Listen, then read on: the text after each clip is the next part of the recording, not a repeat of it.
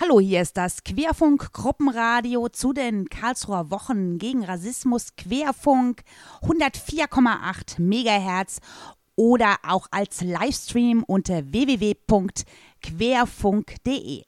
Die Karlsruher Wochen gegen Rassismus finden seit dem 10. März bis zum 26. März 2017 in Karlsruhe statt.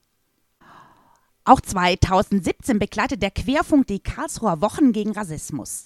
Dazu werden ausgewählte Veranstaltungen mitgeschnitten und dann gekürzt ausgestrahlt. Somit besteht eine gute Gelegenheit, verpasste Veranstaltungen zumindest im O-Ton nachzuerleben oder sie sich noch einmal zu Gemüte zu führen. Heute am 13. März, Montag, bin ich für euch hier im Ständehaussaal, hier im Background, im Technikraum und werde gleich folgende Veranstaltung mitschneiden, damit ihr das nachher nochmal hören könnt. Und zwar Islam in Deutschland, Fakten, Chancen und Herausforderungen. Ein Vortrag des Islamwissenschaftlers und Juristen Professor Dr. Matthias Rohe mit anschließendem Podiumsgespräch. Wir werden den Vortrag in voller Länge hören und wenn noch Platz ist, einige Ausschnitte von der Podiumsdiskussion. Ich wünsche euch viel Spaß dabei. Ich denke, das wird eine sehr interessante Veranstaltung. Dankeschön fürs Zuhören. Ich freue mich sehr, dass Sie, Herr Professor Dr. Matthias Ruhr, heute Abend zu uns sprechen und dass Sie zu uns gekommen sind. Ich darf Sie kurz vorstellen. Sie haben Rechts- und Islamwissenschaften in Tübingen und Damaskus studiert. Jetzt schon seit 20 Jahren forschen und lehren Sie an der Friedrich-Alexander-Universität in Erlangen-Nürnberg. Und Ihr besonderes Schwerpunkt, Forschungsschwerpunkte liegen in der modernen Entwicklung der islamischen Normenlehre und vor allem auch der Entwicklung des Islam in Deutschland und Europa. 2008 konnten sie an der Universität Erlangen-Nürnberg das Erlanger Zentrum für Islam und Recht in Europa, ich habe mal geguckt, auch im Internet, was da so alles drinsteht, hochinteressant gründen, das in Europa ja wirklich einzigartig ist. Sie werden häufig auch als Sachverständiger geholt. Ihnen ist Karlsruhe auch nicht ganz unbekannt. Ich habe gerade vorhin erfahren, dass Sie aus Stuttgart kommen. Sie sind uns trotzdem natürlich herzlich willkommen äh, in Karlsruhe, ganz selbstverständlich. Und dass Sie da eben auch als Sachverständiger in Parlamenten und bei Regierungen und Verwaltungen da tätig sind. Sie engagieren sich auch im interreligiösen Dialog, was auch etwas Wunderbares ist und in der Medienarbeit. Man kennt auch Ihre Bücher. Sie sind Autor vieler Bücher und äh, haben, glaube ich, eine fundierte Kenntnis von dem, was es heißt, äh, dass es den Islam gibt, wie es ihn gibt und dass es ihn in unserem Land gibt. Wir freuen uns auf Ihren Vortrag und haben nachher auch anschließend noch Gelegenheit, auf dem Podium miteinander ins Gespräch zu kommen. Herzlich willkommen bei uns heute Abend.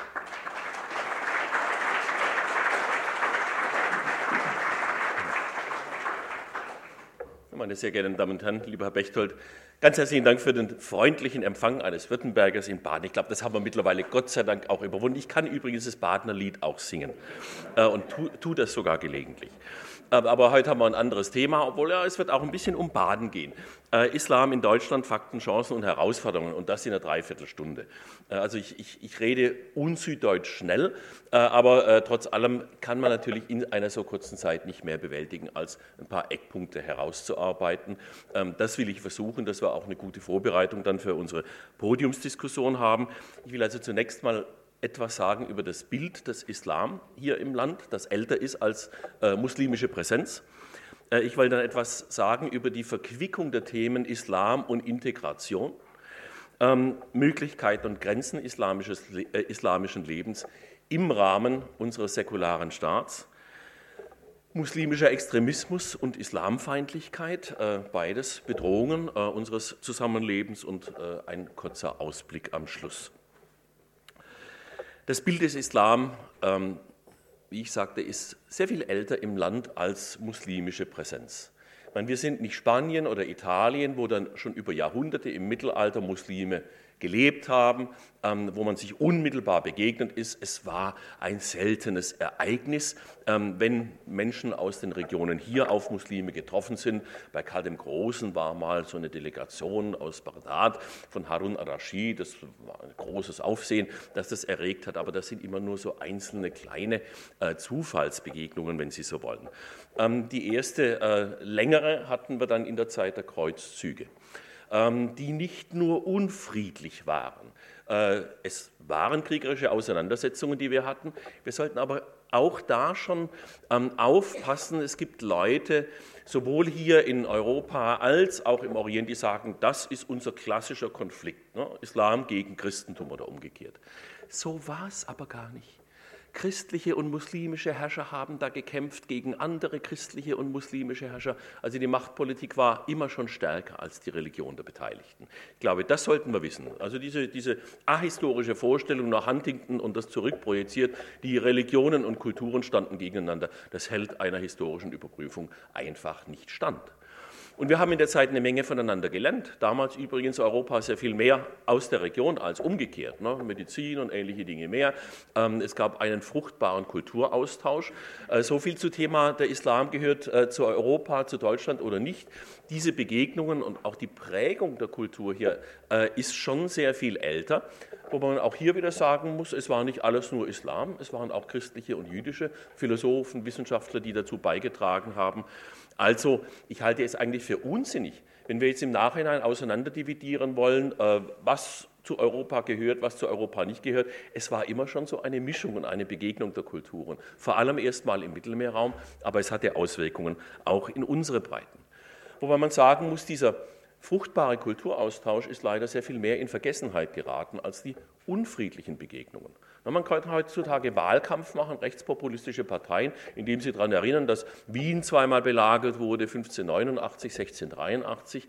Äh, also äh, der Sultan griff nach dem Küssel Elmar, ne, der rote Apfel, der sollte erobert werden, das christliche Wien. Ähm, und mit sowas operieren die Leute zum Teil noch heute. Im äh, Jahr des Reformationsjubiläums darf man auch an Martin Luther erinnern, der ja gerade in seinen späteren Jahren sehr unfreundliche Aussagen über den Islam getroffen hat. Die waren fast so schlimm wie der Papst.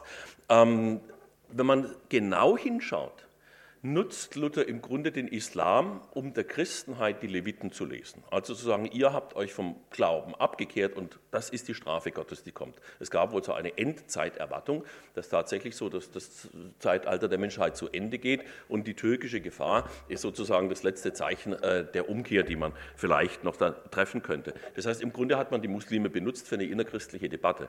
Äh, das passiert gelegentlich auch. Übrigens von allen Seiten her. Also was den einen die Kreuzzüge sind, sind den anderen Kolonialismus und ich weiß nicht was alles oder die Wiener Belagerungen. Wir tun gut daran, die Geschichte zur Kenntnis zu nehmen. Wir haben sie und wir haben auch die unfriedlichen Seiten der Geschichte. Aber wir müssen uns davon ja nicht fesseln lassen. Und vor allem, wir sollten uns natürlich auch an die Dinge erinnern, die positiv waren, an Begegnungen in der Geschichte. Aber wie gesagt, es waren wenige Menschen erstmal. Äh, in etwas größeren Zahlen kamen Muslime nach Deutschland. In der Zeit, als das Osmanische Reich immer schwächer wurde und die europäischen, sich damals als christlich verstehenden Staaten stärker. Es kamen die sogenannten Beutetürken nach Deutschland. Also Menschen, die ähm, verkauft wurden, im Grunde versklavt wurden und dann hierher gebracht wurden. Das hat man gegenseitig gemacht. Also es gab auch Christen, die dann im Osmanischen Reich gelandet sind. Äh, und da gibt es durchaus auch einen Bezug zu Baden, denn der Türken Louis ähm, Friedrich Wilhelm hatte eine Mätresse ähm, mit dem äh, Namen, da kriege ich es noch zusammen, Maria, Anna und jedenfalls Fatma taucht dann auch auf. Auch August der Starke von Sachsen ähm, hatte eine solche Mätresse, die dann aufgestiegen sind. Man konnte also schon was werden, auch als Beutetürke. Äh, in meiner neuen fränkischen Wahlheimat gibt es eine schöne Geschichte. In einem kleinen Dörflein namens Rügland ähm, ist ein Osman begraben, der dann zum Christentum konvertiert ist und der angeblich die, das größte Begräbnis aller Zeiten in Rügland hatte. Warum? Ähm, weil er war zu Wohlstand gekommen, äh, gesagt hatte, jeder äh, Gast, der zu seinem Begräbnis kommt, bekommt 20 Silbergroschen.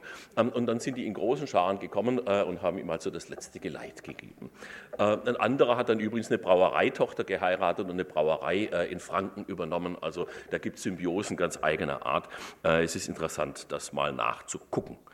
Ähm, übrigens auch im schönen südbadischen Müllheim gibt es ja noch eine Türkei, einen, einen Stadtteil, äh, der so heißt. Äh, da haben sich wohl solche versprengten Janitscharen irgendwie äh, nach Baden verirrt.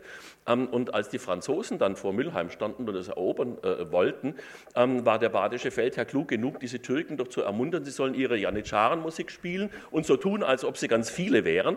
Das haben die so erfolgreich gemacht, dass die Franzosen nicht reingekommen sind. Ähm, und deswegen äh, hatten die, die Türken da, diese Janitscharen, einen sehr, sehr guten Stand äh, in Mülheim. Und diese Tradition, wie ich höre, wird heute dort noch gepflegt. Ähm, übrigens äh, steht dann irgendwie so eine alemannische äh, Inschrift da über den Einladungen, also äh, sprachliche Assimilation absolut hundertprozentig.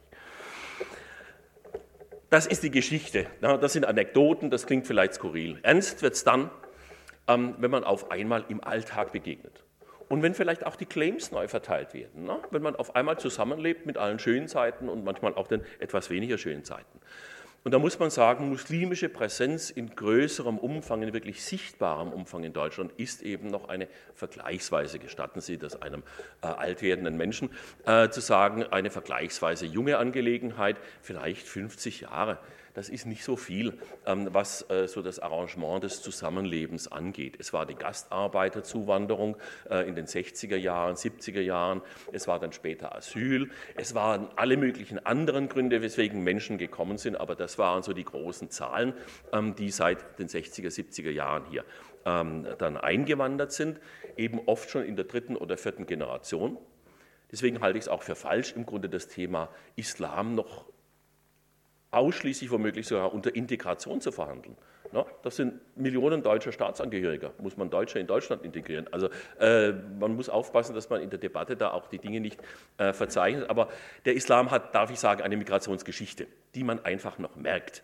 Ähm, das werden Sie hier vielleicht in Karlsruhe sehen oder an anderen Orten, wenn die Rede ist, und zwar unter Musliminnen und Muslimen, von der albanischen Moschee, der türkischen Moschee, der arabischen Moschee. Der Islam kennt ja keine ethnischen Aufgliederungen, äh, aber die Bezeichnungen haben wir so.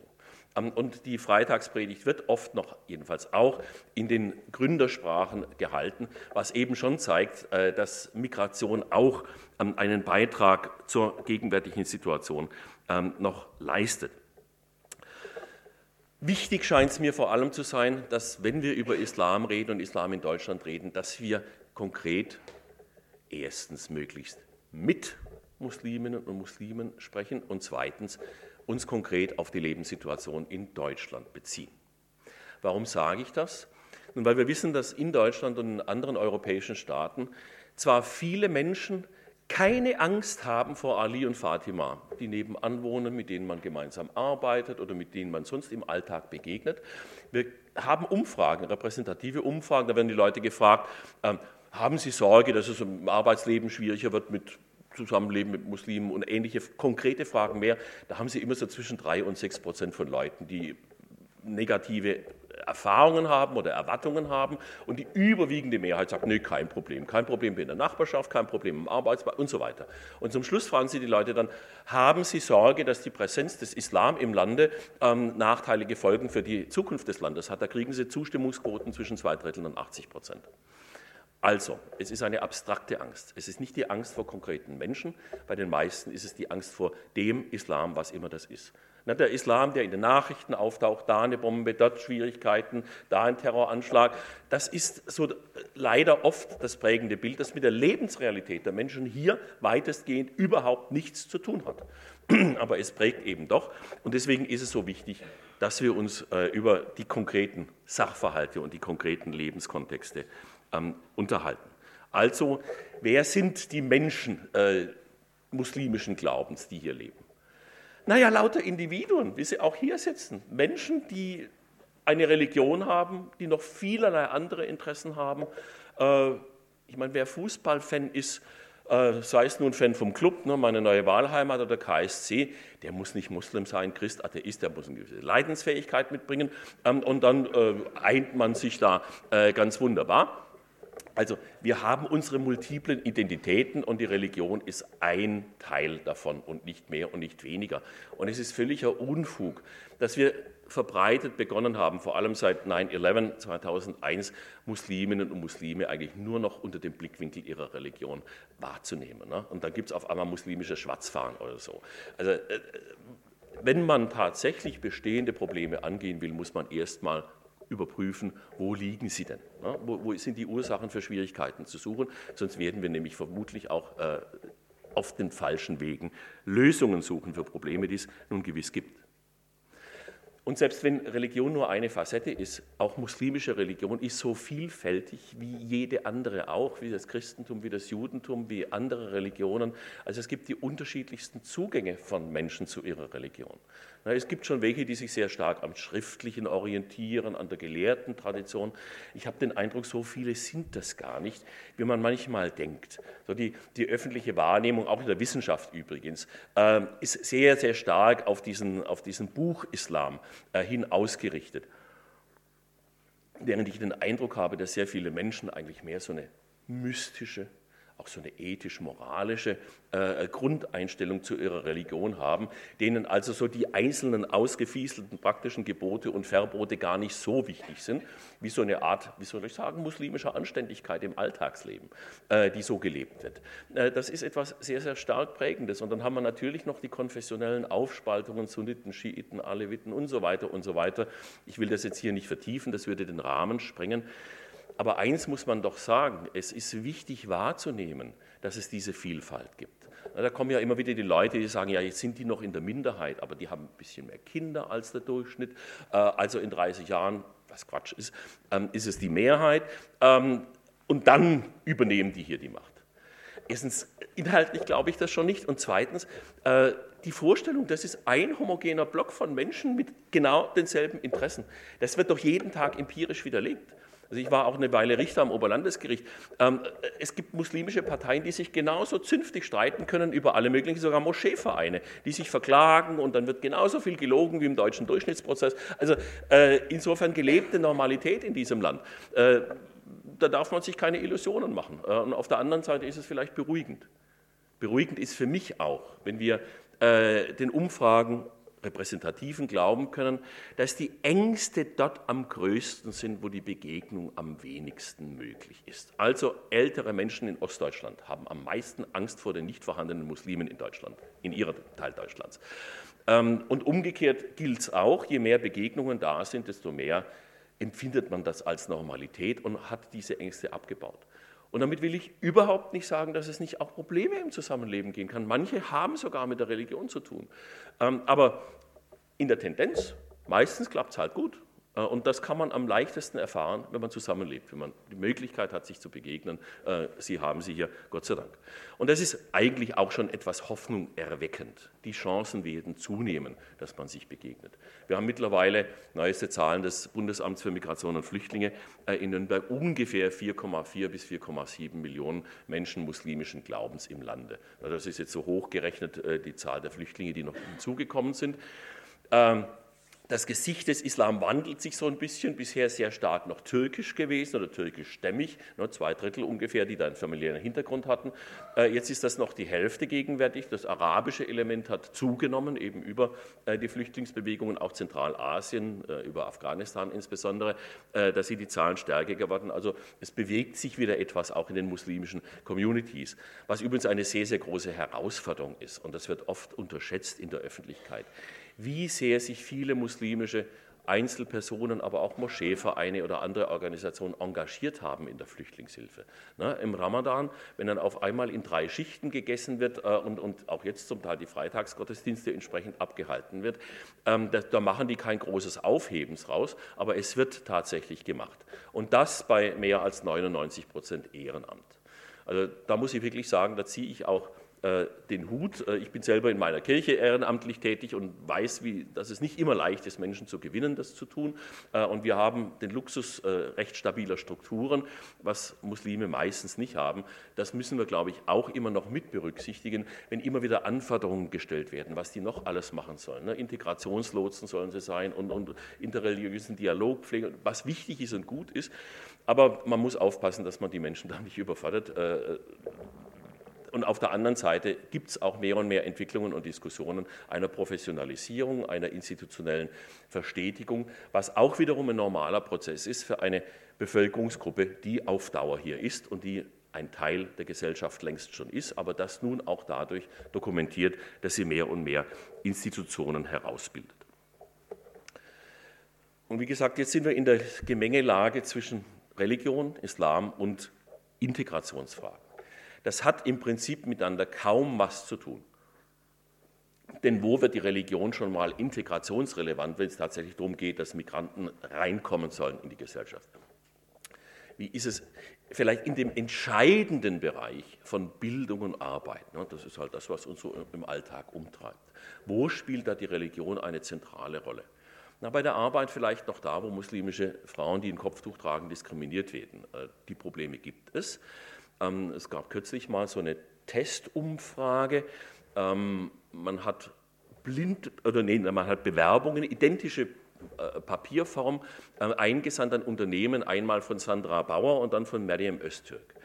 Äh, wenn Miriam Öztürk ein Kopftuch trug, hatte sie 20 Prozent der Chancen, zum Vorstellungsgespräch eingeladen zu werden im Vergleich zu Sandra Bauer. Also da haben wir tatsächlich noch ein Problem. Ne? Und es gibt auch Vergleichsstudien, zum Beispiel mit Männern, türkisch klingenden Nachnamens, auch die haben immer noch schlechtere Chancen, äh, zu manchen Bewerbungsgesprächen eingeladen zu werden. Da haben wir ein Diskriminierungsproblem in der Gesamtgesellschaft. Übrigens, wir haben manchmal auch eine Selbststilisierung als Opfer. Na, wenn da einer darf ich so sagen, den Hintern nicht hochkriegt ähm, und nichts macht und hinterher ist es dann Diskriminierung, das ist auch nicht so. Also auch hier ist die Welt nicht schwarz-weiß, sondern hat vielerlei Facetten. Aber ich denke, es ist schon wichtig für die Gesamtgesellschaft, dass sie diese Dinge offen angeht und versucht eben auch zu bereinigen. Und umgekehrt, wer nicht genügend Deutsch kann, der wird den Anschluss im Bildungs- und im, im, Arbeitsleben auch nicht finden. Also es ist halt einfach eine Aufgabe von allen Teilen der Gesellschaft, dafür zu sorgen, dass alle möglichst die gleichen Chancen bekommen. Im sozialen Bereich denke ich, auch wenig Religionsfragen, die uns da auseinander dividieren würden. Ja, wenn man mal ein Grillfest macht mit den Nachbarn, äh, so im größeren Rahmen, tut man vielleicht gut daran, mehrere Grills aufzustellen, weil nicht jeder die Schweinsbratwürste daneben dem Lammkotelett oder so haben möchte, beziehungsweise umgekehrt dann meistens eher. Ähm, und an der Stelle vielleicht auch die Empfehlung, dass das Zusammenleben nicht so angespannt wird. Kann ich das jetzt mit Ihnen machen oder nicht machen? Ne? Also manchmal kommen so diese Ängste auf, ein bisschen entspannt mit den Leuten reden, was ist eigentlich wichtig. Äh, ich habe es auch schon mal mitgekriegt, ne, zwei Jungs auf einer Klassenfahrt, ähm, irgendwie Autobahnraststätte, alle haben Hunger, äh, muslimische Jungs, und die gehen dann hin an so einen Stand und kaufen sich zwei Bratwürste, Schweinsbratwürste. Und die werden dann gefragt von den Klassenkameraden, warum esst ihr denn das? Und die sagen, weil wir Hunger haben. Äh, also äh, klar, muss man nicht tun. Man soll auch niemand sagen, komm, probier doch mal. Also bitte nicht machen. Ähm, aber wenn sich jemand entscheidet, so zu handeln, dann sollte man die nicht in der Religionsecke reinpacken und sagen, aber als guter Muslim darfst du doch gar nicht. Das müssen die selber entscheiden. Ähm, und umgekehrt sollte es genauso gelten. Wo wir tatsächlich integrationsrelevante Themen haben, ist bei der Frage der Selbstpositionierung. Das gilt selbstverständlich auch wiederum für die Gesamtgesellschaft. Aber da nun mal eben der Islam äh, das Thema ist und das Verdachtsthema vielleicht ist, wie sieht es denn eigentlich aus mit der Bereitschaft der muslimischen Bevölkerung, sich auf die Rahmenbedingungen eines demokratischen, säkularen Rechtsstaats einzulassen? Gut sieht es aus äh, nach allen äh, Umfragen, die wir haben. Es gibt repräsentative Umfragen, Bertelsmann Stiftung und ähnliches mehr. Übrigens bisschen Eigenreklame. Ich habe ein Buch geschrieben zu Islam in Deutschland, äh, auch so ein bisschen in diese äh, Richtung des Vortragstitels hier und habe mir die Mühe gemacht, alle seriösen, also wirklich gut verwertbaren ähm, Meinungsumfragen äh, und Studien zu diesem Thema zusammenzuführen und zu gucken, lässt sich daraus so ein Bild entwickeln äh, von Haltungen. Denn wir haben keine Einzelstudie, die sich spezifisch genau diesen Fragen so zuwenden würde. Aber das Gesamtbild ist schon ganz interessant. Also zum Beispiel die Bejahung von Demokratie, Demokratieaffinität. Da liegt die muslimische Bevölkerung ein bisschen hinter den Protestanten und Katholiken, gleich auf mit den Atheisten und vor den Ostdeutschen. Also deutsche Normalität. Ne? Und das können Sie an vielen Stellen können Sie das nachzeichnen, ähm, dass diese Haltungen so sind. Auch unter den sogenannten Hochreligiösen bejahen zu 90 Prozent das System äh, zum Teil. Die sagen übrigens auch, und das fand ich wirklich bemerkenswert, ähm, zu einem großen Teil, zu zwei Dritteln, auch die anderen Religionen haben ihre Wahrheiten. Das sind Ergebnisse, die man in muslimisch geprägten Mehrheitsgesellschaften so nicht häufig hört. Also ich habe selber in Syrien studiert und bin viel rumgekommen, äh, was mir auch zeigt, das Zusammenleben in einem säkularen Staat, in dem die Religion nicht mit der Machtfrage verbunden wird, ermöglicht ein hohes Maß an Offenheit gegenüber den anderen. Und das ist, glaube ich, auch eine der ganz großen Chancen, die wir hier haben, dass wir über Religion reden können, ohne die Machtfrage stellen zu müssen oder aufgedrängt zu bekommen. Ähm, das ist wirklich im Grunde etwas Neues, was wir seit vielen Jahrhunderten so in dieser Form nicht hatten. Ähm, und wir haben es jetzt.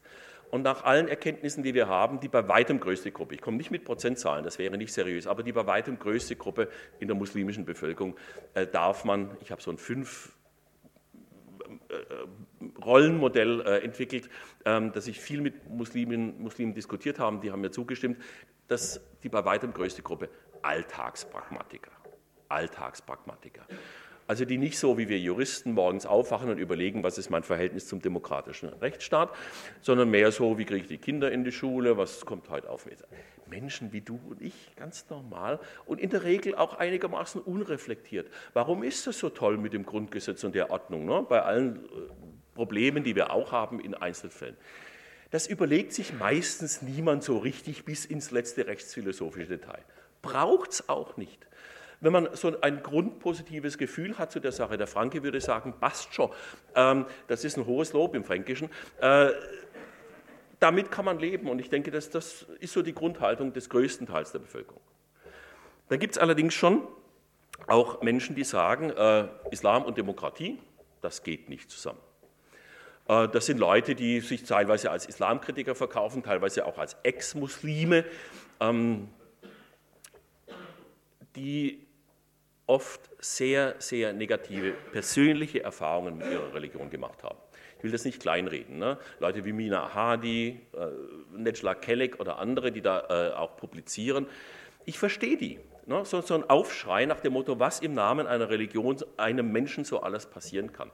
Und ich habe auch alles menschliche Verständnis der Welt, dass die das Gesicht äh, ihrer Religion, das sie gesehen haben, nicht mögen. Was ich Ihnen vorwerfe, ist, dass Sie im Gewande der Wissenschaftlichkeit auftreten und sagen, der Islam kann gar nicht anders. Das ist unseriös, das ist unfair, das ist von den empirisch belegbaren Tatsachen nicht gedeckt und entwertet im Grunde auch die eigene Kritik. Man kann ja schon kritisch sein und es gibt viele kritische Stimmen und es gibt, wie in anderen Religionen, auch an Erscheinungsformen des Islam eine Menge zu kritisieren. Und das darf man nicht nur tun, das muss man im Grunde auch tun, äh, um des Zusammenlebens willen. Aber es muss konkret bleiben. Man darf nicht Pauschalurteile fällen. Der Islam ist so und er kann nicht anders. Das habe ich heute so hören müssen im Landtag in Stuttgart von einem Islamwissenschaftler, der zugleich AfD-Abgeordneter in Sachsen-Anhalt ist. Also der müsste es eigentlich schon anders wissen, der im Grunde den Islam dargestellt hat. Das ist das Kulturfremde. Der Islam ist das. Ja, er hat den Begriff der Kulturfremdheit erwähnt. Und äh, das passt jetzt vielleicht schon zum Thema Islamfeindlichkeit und ihre negativen Konsequenzen. Er hat dann deutlich gemacht, es gab heute eine Anhörung, eine Sachverständigenanhörung zum Frage Gesichtsverhüllung und ihr Verbot äh, für Beamten oder Beamtinnen in dem Fall äh, in Schulen, Hochschulen und so weiter. Ähm, und er hat dann äh, sich geäußert, ja, die Gesichtsverhüllung, also Niqab oder Burqa, das sei eigentlich so das, der islamische Mainstream. Das sei die Kernauffassung des Islam. Das könne man auch im Koran nachlesen. Äh, er hat die Sure nicht gefunden, aber er hat gesagt, da, da gab's, äh, da gibt es eine Aussage äh, über Frauen, die sollen hinter einem Vorhang Hijab nur sein, wenn Menschen kommen, die mit ihnen reden wollen. Und dieser Hijab, dieser Vorhang, sei sozusagen das Bild der Gesichtsverhüllung von Frauen und das Kopftuch, das das Gesicht freilässt, sei nur so ein Kompromiss, den man halt eingehen müsse. Ähm, also ich habe den Koran gelesen und vor allem auch die Koranexegeten gelesen, was die zu diesen Stellen sagen. Das ist in der Tat eine Aussage in der 33. Sure, Vers 53, und richtet sich an die Frauen des Propheten bzw. deren Besucher. Die sind aber tot, alle. Äh, das heißt, da steht zwar was im Koran, aber das hat sich, wie soll ich sagen, durch Zeitablauf erledigt. Und es ist absolut unredlich, eine solche Koranstelle jetzt zu nehmen, um daraus abzuleiten, das ist sozusagen, so ist der Islam mit seinem wahren Nichtgesicht ähm, und alles andere ist schon irgendwie so Verstellung. Ne? Die, die, die, die, zeigen sich offen, äh, um, um, um die Leute zu täuschen. Der hat eine Dissertation über Koranexegese geschrieben, der muss es anders wissen. Also äh, in Karlsruhe wundert es einen vielleicht nicht, dass im Stuttgarter Landtag auch mal gelogen wird. Ähm, aber das fand ich also schon, äh, das ist kein, kein, kein Versehen mehr, sondern das ist bewusstes Denunziantentum im Gewande einer wissenschaftlichen äh, Anhörung. Das fand ich schandbar. Ich habe das dann auch gesagt übrigens, also im Parlamentsprotokoll, ein bisschen freundlicher formuliert, ähm, äh, wird es dann auch drinstehen, weil ich denke, da sind wir wirklich herausgefordert. Also trotz aller Kritik und trotz aller Schwierigkeiten, aber da müssen dann alle Flagge zeigen und die Leute in Schutz nehmen gegen solche Verleumdungen. Und die Probleme gibt es, wir wissen das. Äh, äh, Genderfragen und alles drum und dran, da gibt es wirklich noch einiges zu beackern. In der Gesamtgesellschaft, aber eben auch in Teilen der muslimischen Communities. Aber dann muss man es konkret angehen. Diese Islamfeinde, kann man vielleicht sagen, oder Ex-Muslime, denen wird allerdings Recht gegeben dann äh, von einer anderen Richtung, nämlich diejenigen, die wir, ich weiß, der Begriff ist umstritten, als Islamisten bezeichnen. Leute, die einen politischen Anspruch, einen politischen Machtanspruch ähm, für den Islam ähm, in Re äh, Rechnung stellen und sagen, äh, der Islam kann sich nicht auf demokratische Strukturen einlassen. Ähm, wir wissen, äh, wir haben die gottgemachten Gesetze, nicht so etwas Parlamentarisches, mal so, mal so, ähm, und wir haben die Wahrheit für uns. Das sind gefährliche Leute, zu denen will ich nachher noch ein bisschen was sagen. Äh, zahlenmäßig insgesamt ungefähr 10.000 von 4,5 Millionen, also eine kleine Gruppe. Jeder Einzelne kann ein Problem werden. Nicht alle sind gewalttätig. Ich sage vielleicht zum Schluss noch ein bisschen was dazu. Ähm, aber es gibt diese Haltung auch. Sehr viel verbreiteter wieder ist etwas eher traditionalistisch gesonnenes. Ne? Menschen, die ähm, sehr offen und verständigungsbereit sind gegen Gewaltanwendung, dafür, dass die Jugend von der Straße runterkommt, dass die ordentlich was lernen sollen und einen guten Weg hier machen sollen, aber deren zum Beispiel eben Geschlechterbild schon noch sehr stark patriarchalisch geprägt ist. Wie wir es hier hatten vor 50 oder 100 Jahren, das ist in der zugewanderten Bevölkerungsgruppe signifikant stärker als in der Gesamtbevölkerung. Auch da haben wir verlässliche äh, Statistiken. Das heißt, es wird eines der größeren Themen ähm, der nächsten Jahre und Jahrzehnte sein.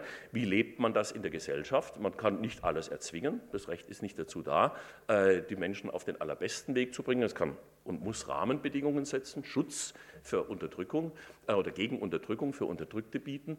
Äh, aber soweit Leute ihre private Lebensgestaltung frei entscheiden können, können sie es eben auch tun. Das ist eine gesellschaftliche Debatte, die geführt werden muss und nicht unbedingt eine rechtliche Debatte.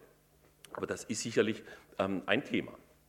Und dann gibt es die, die im Grunde äh, sich sehr explizit verstehen als Teil der deutschen Gesellschaft. Ne? Sich als einheimische Muslime schon selbst definieren und sagen, diese Debatten aus den Herkunftsländern sind nicht mehr unsere Debatten. Wir sind ein Teil der deutschen Gesellschaft. Es interessiert uns nicht die Frage, ob ein männlicher Chirurg eine Frau operieren darf, wenn sie eine Operation benötigt. Ja, warum denn nicht? Ähm, sondern die diskutieren auch jetzt in unseren äh, theologischen Instituten und Hörsälen die Frage, wie stellen wir uns als Muslime eigentlich zur Präimplantationsdiagnostik? Wie stellen wir uns zu menschenwürdigem Alter? Wie stellen wir uns zur Sterbehilfe, zur Bewahrung der Schöpfung, zur Finanzkrise, zur Rentensanierung? Solche Fragen, ne, die alle umtreiben hier in diesem Land, das sind auch deren Fragen. Und das sind Fragestellungen, die zunehmen. Fragestellungen, die hier muslimisches Leben auch im Inland betreffen. Was, glaube ich, auch wichtig ist, dass es gibt noch so eine gewisse ja, Wissenslücke, glaube ich, zum Teil für die nachwachsenden Generationen. Wie soll ich mich hier als Muslimin, als Muslim in der deutschen Gesellschaft positionieren? Ich hatte mal ein Gutachten zu machen für ein Berliner Gericht zur Frage, ähm, ist es ein religiös irgendwie begründetes oder begründbares Anliegen eines 15-jährigen Schülers in Hohlstunden ähm, oder in Pausen ähm, in der Sommerszeit das Ritualgebet in der Schule zu verrichten, wenn sich da irgendein Plätzchen findet. Der hat ausdrücklich keinen Raum gefordert, so kam es dann in der Presse, hat er nicht. aber diese Fragestellung. Und dann habe ich gedacht, naja, jetzt mache ich das, was der 15-Jährige vielleicht auch getan hätte, nämlich die höchste Autorität befragt, Sheikh Google. Ähm, na, also da guckt man und dann guckt man auf alle möglichen Websites und was gibt es da so an Literatur. Es kommt halt in der Regel nur irgendwas, ja, dass wenn man gerade von Banditen überfallen wird und so, dann darf man die Gebete unterbrechen oder wenn der Pilot jetzt gerade im Landeanflug ist, muss er auch nicht beten, äh, ähnliche Dinge mehr. Das sind keine Aussagen für die Lebensrealität eines 15-jährigen Berliner Schülers. Der will wissen, wie muss er oder wie soll er es hier im Lande halten. Und das sind wichtige Fragen. Wie kriegt man Religion im Alltag unter, im Schulalltag? Noch fällt der Ramadan in den Sommer. Also wie geht man mit diesen Dingen um, wenn jetzt schon sieben, achtjährige manchmal anfangen, jetzt will ich mitfasten wie die Großen und so, ist ein großes soziales Ereignis und am Tag zwei kippen die um. Äh, also kommt, kommt wohl nicht mehr nur ganz selten vor. Und ich denke, das ist eine wichtige Herausforderung für alle Beteiligten, sich da zu positionieren. Und da würde ich nicht von vornherein die Religion kleinreden, nach dem Motto, Bildung geht immer vor, Religion ist was für, für, für stille Kämmerchen. So ist es nicht. Aber auf der anderen Seite ne, Kompromisse finden, äh, die das Leben alltagspraktisch handhabbar machen. Ne? Yasser wala yuassir. Also Gott will es den Menschen leicht machen und nicht schwer. Er will ihnen nicht alles durchgehen lassen, ne? aber äh, das Menschenmögliche soll auch nicht überschritten werden. Und da habe ich den Eindruck, ist einfach noch einiges an Arbeit zu tun. Die Fragen werden gestellt. Ähm, und ich spreche mit Lehrkräften jetzt aus islamischem Religionsunterricht in verschiedenen Bundesländern, die sagen, wir hätten noch gerne mehr Material zu solchen Fragen, dass wir wirklich authentische Antworten geben können ähm, in einer Art und Weise, die muslimisches Leben hier im Inland vielleicht noch leichter macht. Unsere Rechtsordnung ermöglicht das alles. Wir haben einen säkularen Staat. Und das heißt gerade nicht einen religionsfeindlichen, wie es manchmal falsch verstanden wird, vor allem in der arabischen Welt. Ne, La Dinia, Ilmania, das ist ein verbrannter Begriff, das klingt nach Religionsfeindschaft, ne, wird alles niederge. Ist ja nicht so. Immerhin in diesem Land konnten in den letzten Jahrzehnten 2600, 2700 Moscheen entstehen. Den meisten sieht man es noch nicht an, ne, so aufgelassene Fabrikgebäude am Anfang, aber mehr und mehr Moscheen mit Minarett, das dürfen die auch. Äh, das fällt unter die Religionsfreiheit. Wir haben eine religionsoffene Verfassung. Und das heißt, der Staat muss neutral sein gegenüber den Religionen und er muss sie alle gleich behandeln. Und das darf man und muss man ernsthaft einfordern. Und insgesamt wage ich zu sagen, ist die Justiz in Deutschland ein verlässlicher Begleiter auch der Anliegen von Minderheiten in der Bevölkerung, auch von Muslimen.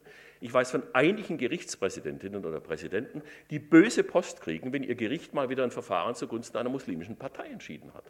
eine Frau zum Beispiel, die, äh, die den Hajj, also die, die, die rituelle Pilgerfahrt ausführen möchte, ähm, als Schulbegleiterin in so einem Bus mitfährt und sagt, sie möchte gerne Sonderurlaub haben, zwei Wochen, dass sie das machen kann. Äh, und das wird dann abgelehnt mit der Begründung, naja, fällt jetzt nicht in die Schulferien, warten Sie, bis das in die Schulferien fällt. Das wäre 14 Jahre später gewesen. Die Dame hatte ein behindertes Kind, das von ihrer schon kranken Mutter betreut wurde. Also in 14 Jahren, ne, solche Sachen, wo das Gericht auch gesagt hat, Leute, da müsst ihr einfach das individuelle Anliegen auch mal akzeptieren können. Was macht ihr denn, wenn diese Frau krank wird 14 Tage? Gibt es dann keinen Ersatz? Äh, kann der Schulbus dann nicht fahren? Also äh, da muss man dann äh, im Rahmen des Zumutbaren schon auch Möglichkeiten finden und die Leute bekommen dann auch Recht. Wie gesagt, nicht immer zur Freude ähm, mancher Beteiligter. Und das ist relativ neu. Also die, die Probleme sind in die Mitte der Gesellschaft schon teilweise eingesickert. Die bösen Briefe werden mehr und mehr mit echtem Namen unterschrieben, gelegentlich auch mit akademischen Titeln versehen, in einem sprachlichen Duktus, der sich etwas von der üblichen mitteleuropäischen Schriftkultur abhebt.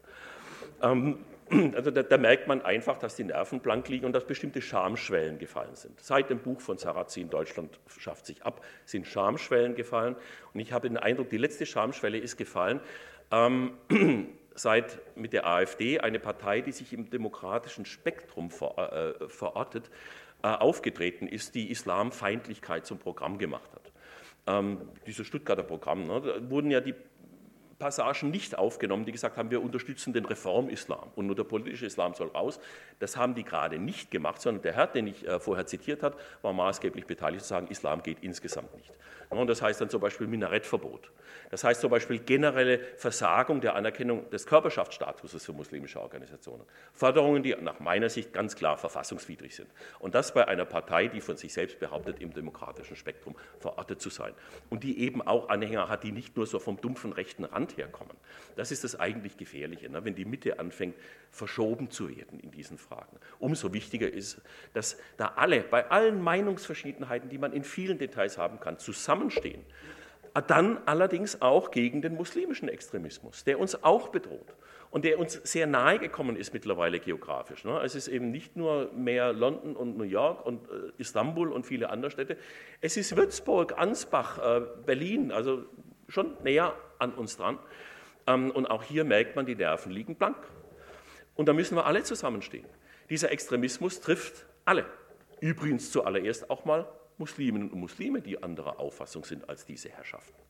Aber es scheint in manchen Kreisen attraktiv zu sein. Dieser, ich bezeichne das als Neosalafismus. Die Zeit läuft davon, deswegen sage ich nichts mehr groß zu Neosalafismus.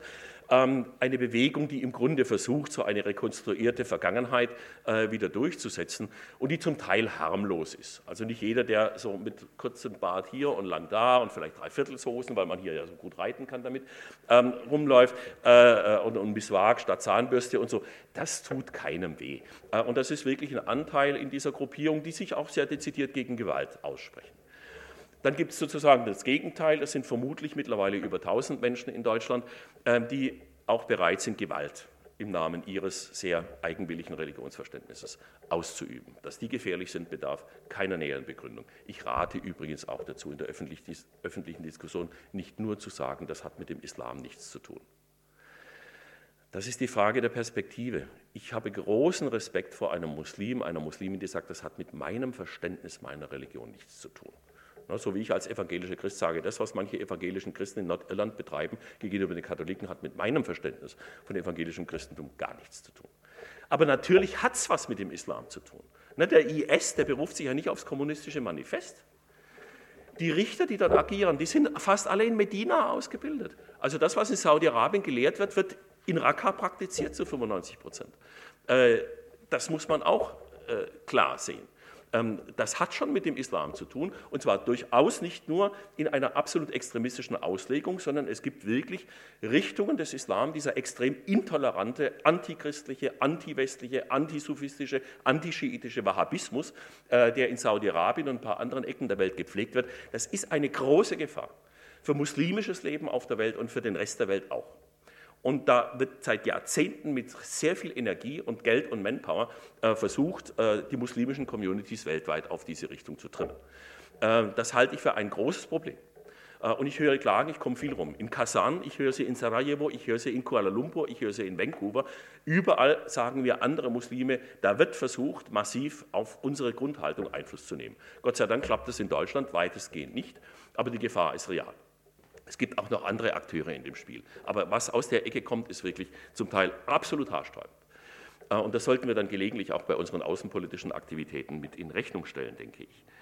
Ähm, und dann haben wir eben die Gruppe dazwischen, ne, die nicht unmittelbar gewaltbereit sind, aber die so einen gesellschaftspolitischen Machtanspruch erheben, nach dem Motto, wir sind die einzig Guten, die anderen sind die Bösen. Also dieses In-Group, Out-Group-Denken.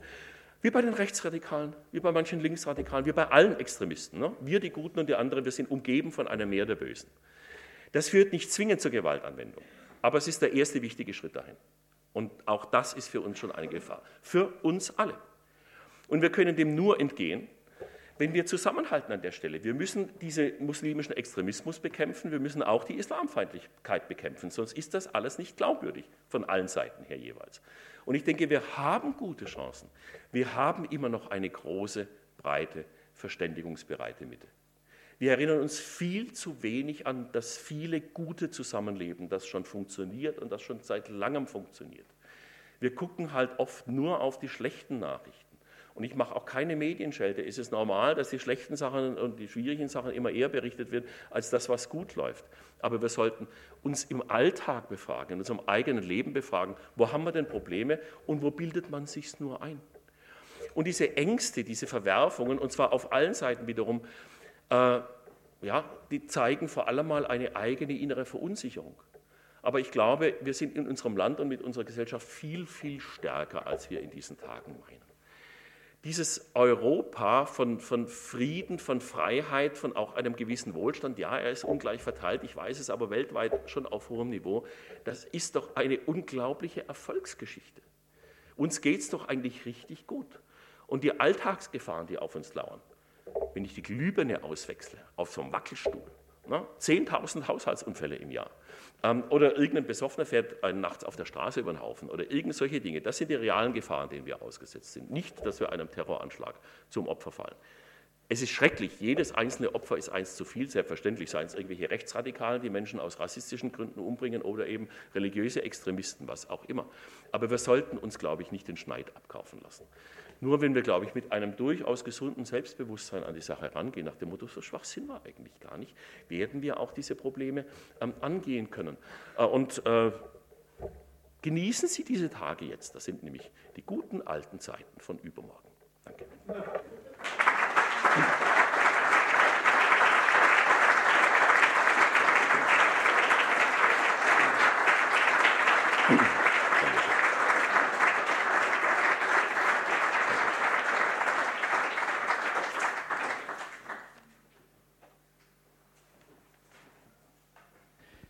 Herzlich willkommen auch nochmal von mir.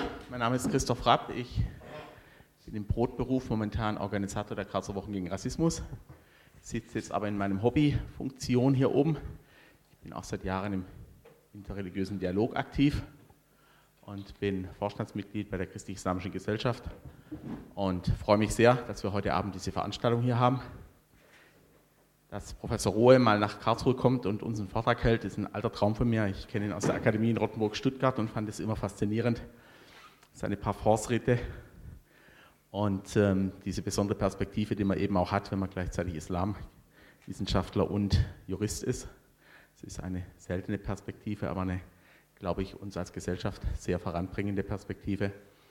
Und ähm, ich hoffe, Sie sind mit mir der Meinung, dass es sinnvoll war, ihn heute einzuladen. Und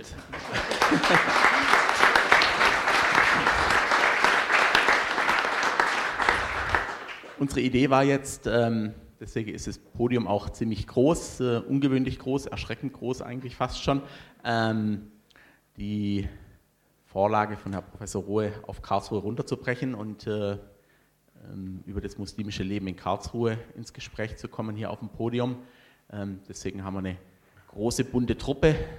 Deswegen müssen wir uns auch hier oben dann ein bisschen beschränken und jeder sollte sich bemühen, seine Ideen möglichst kurz zu fassen.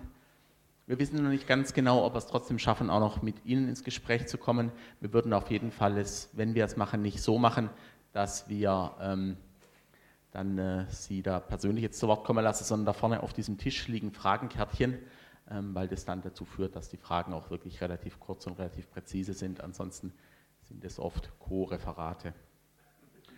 Ähm, ich begrüße auf dem Podium Nashua Benzarti. Sie ist die muslimische Vorsitzende der christlich-islamischen Gesellschaft, ist in der internationalen islamischen Frauengemeinschaft und in tausend anderlei ehrenamtlichen und sonstigen Funktionen aktiv. Dann haben wir Maram Bata vom Muslimischen Studentenverein, Ulrika Kilian, eine Karlsruher Muslima, Mesut Palanci vom Dachverband der Muslime in Karlsruhe, Ömer Erdenmes von DITIB Karlsruhe, Mohammed Al-Dahiri von der Anur-Moschee, Gerhard Bechtold, stellvertretender katholischer Dekan. Er wird heute vor allem für die Kirchen- und für die Dialoginitiativen auf das Thema Islam blicken. Professor Dr. Rohe kennen wir jetzt schon und äh, ich habe die Ehre der Moderation. Und ich würde sagen, wir geben erstmal dem Dachverbandsvorsitzenden, der eigentlich wie kein anderer prädestiniert ist, natürlich auch das Dach zu bilden.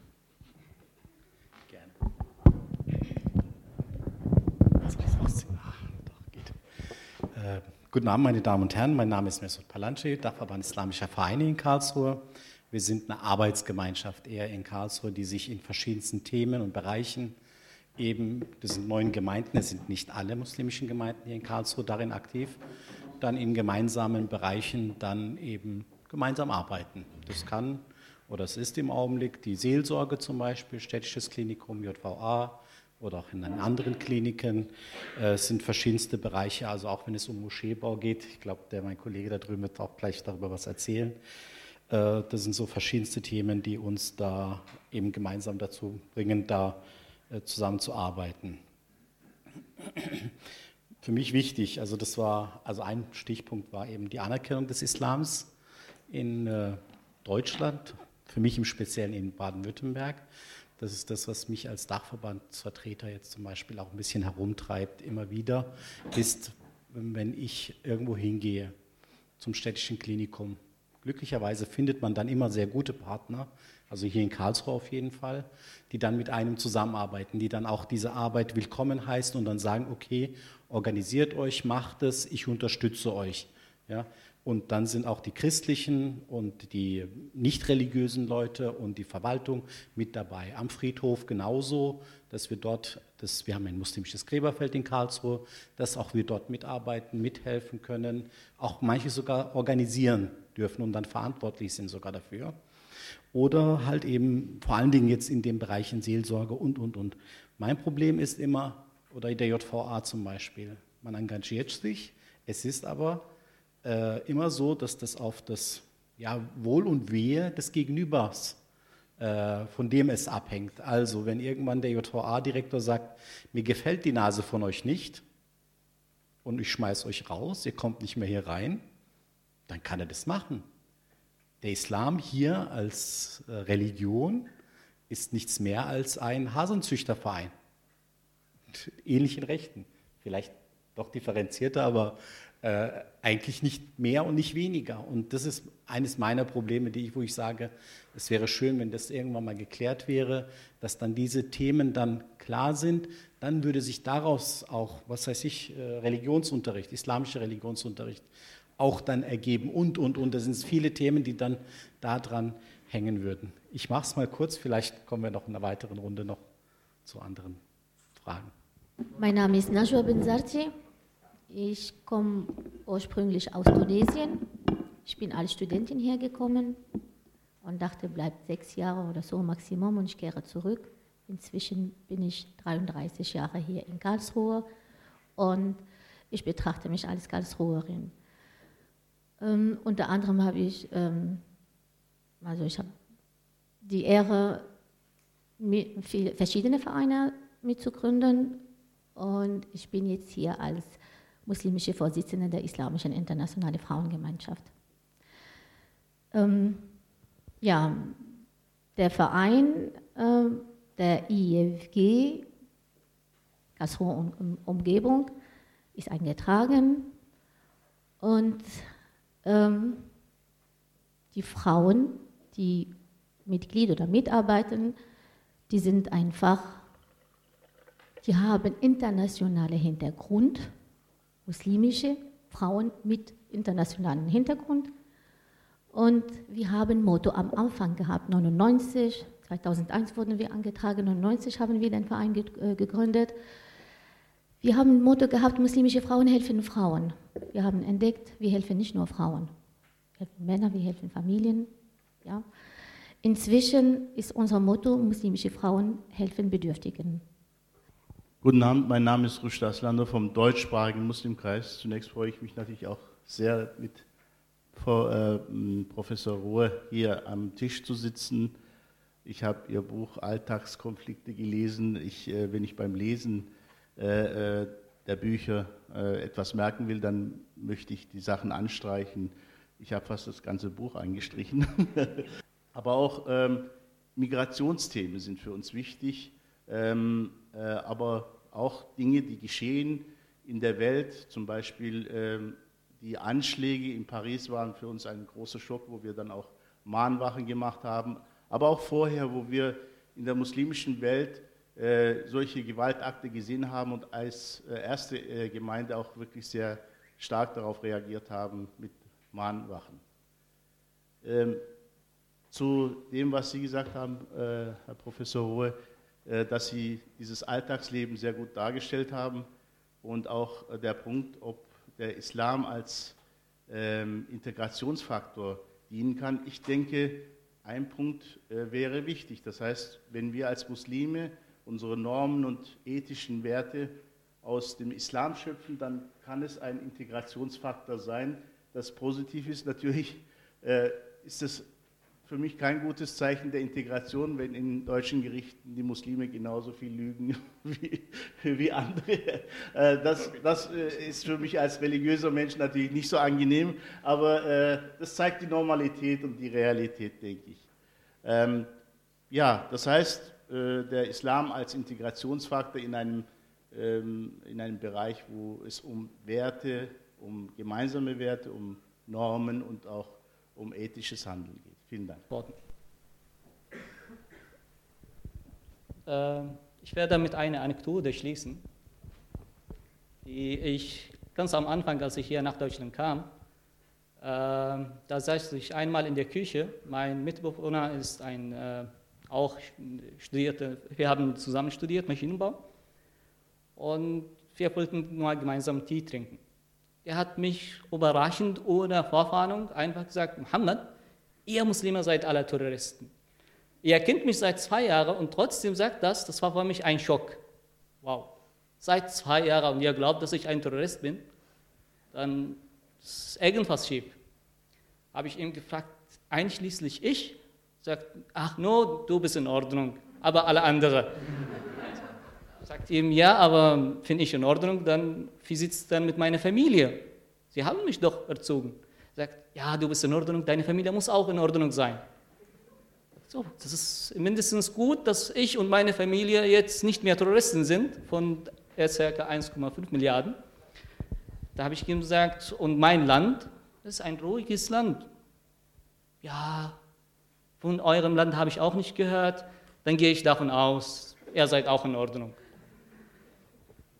Am Ende, es war eine relativ lustige und lange Diskussion, der am Ende sagt, weißt du, ja, es ist nur, ich höre es so oft in den Medien. Ja, in die Medien, die sagen immer, ja, Muslime und Muslime. Das ist diese Verallgemeinerung. Das ist immer, wenn ich sage, ja, ihr seid so es ist meistens leider so kommuniziert, dass die Muslime jetzt nicht differenziert, sondern allgemein äh, gesprochen, Terroristen oder Radikale sind. Aber wenn man die Muslime kennenlernt, näher kennenlernt, auf sie kommt, beziehungsweise dass die Muslime auch dementsprechend sich verhalten, dass sie offen sind und äh, offen vor Kritik und Fragen, das haben sie auch gesagt, dass ja, wir können nicht als Muslime sagen, der Islam ist ideal und äh, fast die Leute das sagen, es hat mit dem Islam nichts zu tun. Sie haben es aus dem Islam abgeleitet, nur leider das ist deren Verständnis dafür. Also es ist nicht der Islam in sich als Kern, die Botschaft in sich, sondern wie die Leute das sehen. Und leider gibt es immer die Menschen, die nur schwarz und weiß sehen. Sie können nicht differenzieren, entweder weiß oder schwarz. Und das sind Leute, die sehr gefährlich sowohl vor Nicht-Muslimen als auch vor Muslimen sind. Dankeschön. Ulrika Kilian. Und immer hier noch auf Querfunk 104,8 Megahertz oder auch als Livestream unter www.querfunk.de. Heute berichteten wir über die Karlsruher Wochen gegen Rassismus 2017. Diese haben am 10. März begonnen und dauern noch bis zum 26. März 2017 an. Heute hörtet ihr einen Mitschnitt von der Veranstaltung vom 13. März im Ständehaussaal in Karlsruhe. Islam in Deutschland, Fakten, Chancen und Herausforderungen. Ein Vortrag des Islamwissenschaftlers und Juristen Professor Dr. Matthias Rohe mit anschließender Podiumsdiskussion. Die Podiumsdiskussion nur in winzigen Ausschnitten noch zu hören. Ich bedanke mich sehr fürs Zuhören. Wir werden weiterhin über die Karlsruher Wochen gegen Rassismus berichten. Dankeschön. Am Mikrofon war Heike Pitschmann. Thank you.